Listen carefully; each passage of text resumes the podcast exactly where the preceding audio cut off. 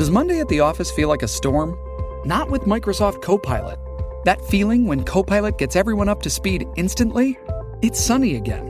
When Copilot simplifies complex data so your teams can act, that sun's shining on a beach. And when Copilot uncovers hidden insights, you're on that beach with your people and you find buried treasure. That's Microsoft Copilot. Learn more at Microsoft.com/slash AI for all. Pourquoi bailler est-il contagieux? Merci d'avoir posé la question.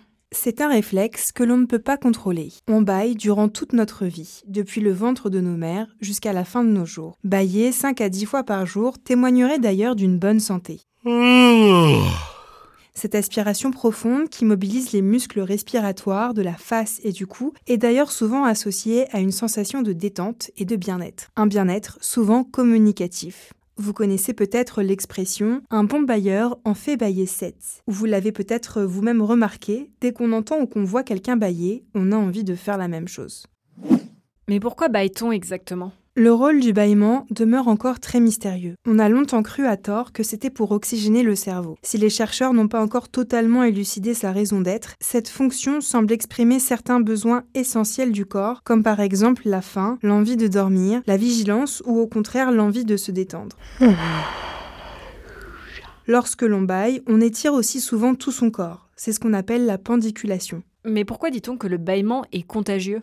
C'est un phénomène largement étudié par les chercheurs. Si toutes les espèces vertébrées, à l'exception de la girafe, baillent, seules quelques espèces, comme les primates ou les chiens par exemple, baillent par mimétisme. En 2003, le chercheur Steven Platek de l'Université de New York a publié une étude dans laquelle il démontre que le bâillement contagieux est probablement lié à la théorie de l'esprit, selon laquelle on est tous capables d'empathie. Selon lui, la contagion s'expliquerait par l'activation des neurones miroirs, des cellules nerveuses qui s'activent lorsqu'on exécute une tâche ou qu'on observe quelqu'un effectuer le même geste.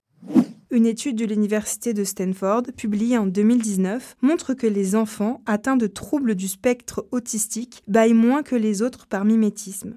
Ces enfants présentaient un taux d'ocytocine, une hormone liée à l'empathie, moins fort que les autres.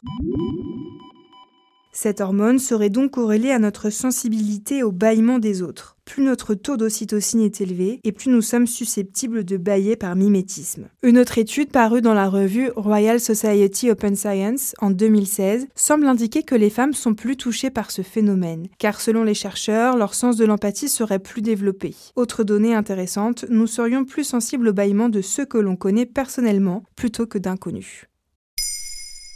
Maintenant, vous savez, un épisode écrit et réalisé par Olivia Villamy. Ce podcast est disponible sur toutes les plateformes audio. Et pour l'écouter sans publicité, rendez-vous sur la chaîne Bababam Plus d'Apple Podcasts.